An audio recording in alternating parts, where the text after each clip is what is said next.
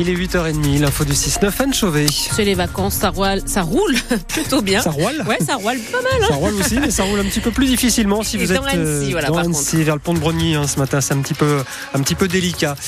Euh, la météo avec euh, des nuages ce matin, du soleil dans l'après-midi et encore cette douceur, hein, 12, 13, voire 14 degrés pour les maximales en pleine. Les agriculteurs remettent un coup de pression sur le gouvernement. À quatre jours de l'ouverture du salon de l'agriculture à Paris, ils demandent du concret. La FNSEA et les jeunes agriculteurs sont reçus aujourd'hui à l'Elysée. C'est une rencontre traditionnelle avant le, le, salon, mais là, forcément, vu le contexte, les échanges pourraient être tendus entre Emmanuel Macron et les syndicats. Des syndicats qui attendent des réponses demain de Gabriel Attal. Le Premier ministre tiendra une conférence de presse. Et pour bien faire passer le message, des agriculteurs ont repris des actions à Dunkerque ou encore à Marseille hier.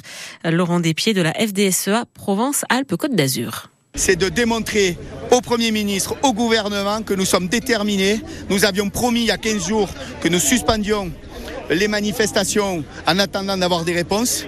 Les réponses ne sont pas là. Nous sommes ressortis pour le dire. Maintenant, le bras de fer est clair. Au Salon de l'Agriculture, il faut que les ministres sachent que s'ils n'apportent rien, ce n'est pas la peine qu'ils se déplacent. Nous les recevrons pas, nous les accueillerons pas. On n'est pas là pour agrémenter la communication ou le Facebook des ministères. Eux, ils sont là pour travailler pour nous et mettre des éléments législatifs qui nous permettent de faire notre travail et de le faire décemment. Et le salon de l'agriculture ouvre ce samedi à Paris. Et puis le gouvernement fait d'autres mécontents. Et des professionnels du BTP, bâtiments et travaux publics. Bruno Le Maire annonce des économies et certaines concernent ma prime Rénov. Un milliard d'euros en moins cette année pour ce dispositif. Il s'agit d'aides pour des propriétaires pour améliorer le chauffage, l'isolation ou encore la ventilation de leur, de leur logement. Une mesure qui va donc impacter les bénéficiaires, mais aussi des professionnels du bâtiment, Baptiste Roux. Cette économie d'un milliard représente une baisse des aides de 10 à 15 millions d'euros au total en Savoie et en Haute-Savoie. Localement, la perte de chiffre d'affaires pour les professionnels du bâtiment devrait être de 35 à 50 millions. Pour Samuel Minot, président de la Fédération française du bâtiment d'Auvergne-Rhône-Alpes, le gouvernement abandonne les entreprises qui se sont lancées dans cette filière. C'est un très très mauvais message qui est envoyé sur la rénovation énergétique. Il faut être reconnu garant de l'environnement, donc avoir des certifications, il faut être formé, il faut pouvoir accompagner donc il y a des entreprises qui investissent en compétences, en matériel. Et les artisans spécialisés dans la rénovation sont ceux qui vont le plus souffrir de cette coupe budgétaire. C'est eux qui font les changements de fenêtres, d'isolation, de chaudières, etc. et qui se sont formés pour ça. Donc il y a beaucoup d'entreprises qui vont être très pénalisées. Une économie qui va ralentir la rénovation des lits froids, ces logements occupés uniquement l'hiver en station qui sont parfois des passoires énergétiques.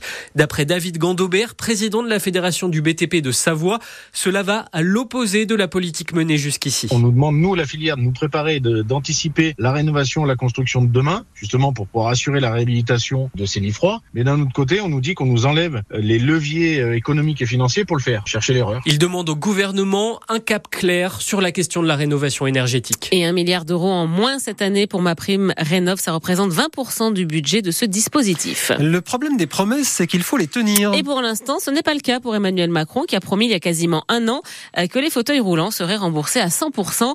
Mais le gouvernement semble faire marche arrière puisqu'il y a quelques semaines, Gabriel Attal lui a précisé que le remboursement total concernerait ceux qui en ont besoin. Une pétition a été lancée dans la foulée. Aujourd'hui, il y a plus de 62 000 signataires pour demander une prise en charge à 100%. On en a parlé tout à l'heure à 7h45 sur France Bleu, Pays de Savoie, avec notre invité. Nous étions avec Franck Augou, le président d'APF France Handicap en Savoie, qui dénonce un coup de com' d'Emmanuel Macron lorsqu'il a fait cette promesse. Son interview est à réécouter sur francebleu.fr. France Bleu, Pays de Savoie, 8h34. En moyenne montagne, les vacances de février ne se passent pas comme prévu. Oui, oui encore une station obligé de fermer faute de neige. Cette fois, c'est en Maurienne, la station de Saint-Colomban des Villars, à 1100 mètres d'altitude et de l'herbe à perte de vue. Il n'a pas neigé depuis des semaines et la station n'a pas pu faire tourner les canons à neige. Résultat, les remontées mécaniques ont été fermées hier soir en plein milieu des vacances.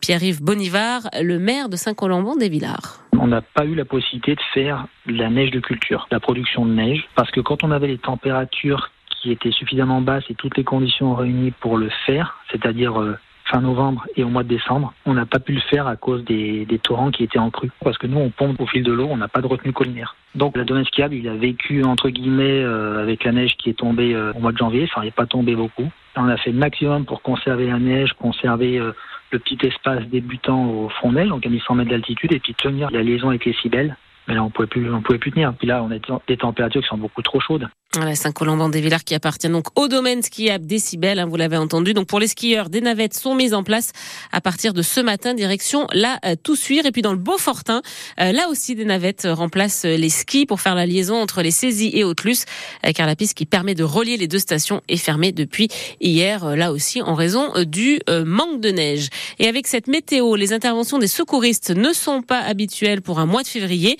Hier, le peloton de gendarmerie de Haute-Montagne de Modane a pris en charge un pratiquant de VTT. Euh, Cet homme de 60 ans a percuté un arbre sur la commune des Bellevilles. Euh, Blessé, il a été hospitalisé à Albertville. L'ambiance devrait être, devrait être chaude ce soir à la patinoire de Chamonix. Les pionniers reçoivent Grenoble et les hockeyeurs au Savoyard n'ont plus que 5 matchs pour assurer leur place en play-off et donc jouer les phases finales de la Ligue Magnus. Ils sont actuellement huitièmes, c'est-à-dire la dernière place qualificative. Autant dire que tous les matchs comptent désormais. Face aux brûleurs de loup la tâche sera rude, mais Chamonix peut réaliser un exploit, surtout devant son public. Et comme en plus ce sont les vacances scolaires, la rencontre pourrait se jouer à guichet fermé et ça compte selon Sylvain Roy, l'entraîneur adjoint des pionniers. C'est un gros qui se déplace chez nous, mais on les a, on les a battus chez eux euh, en début de championnat. Euh, on va jouer à domicile euh, dans une patinoire qui sera sûrement pleine. On voit la différence. Dans le courant de la saison, on a une patinoire qui est aux trois quarts pleine. On voit qu'elle est pleine à craquer dans, ces moments de, vacances scolaires. Ça amène une ambiance différente. Et bon, même s'ils sont pas des connaisseurs, ils sont très souvent supporters des pionniers, de l'équipe locale. Donc ils nous encouragent, ils sentent les moments où on a besoin d'eux et c'est agréable. Et je pense que ce sera important euh, pour prendre des points. Chamonix-Grenoble, coup d'envoi à 20h ce soir à la patinoire Richard Bozo.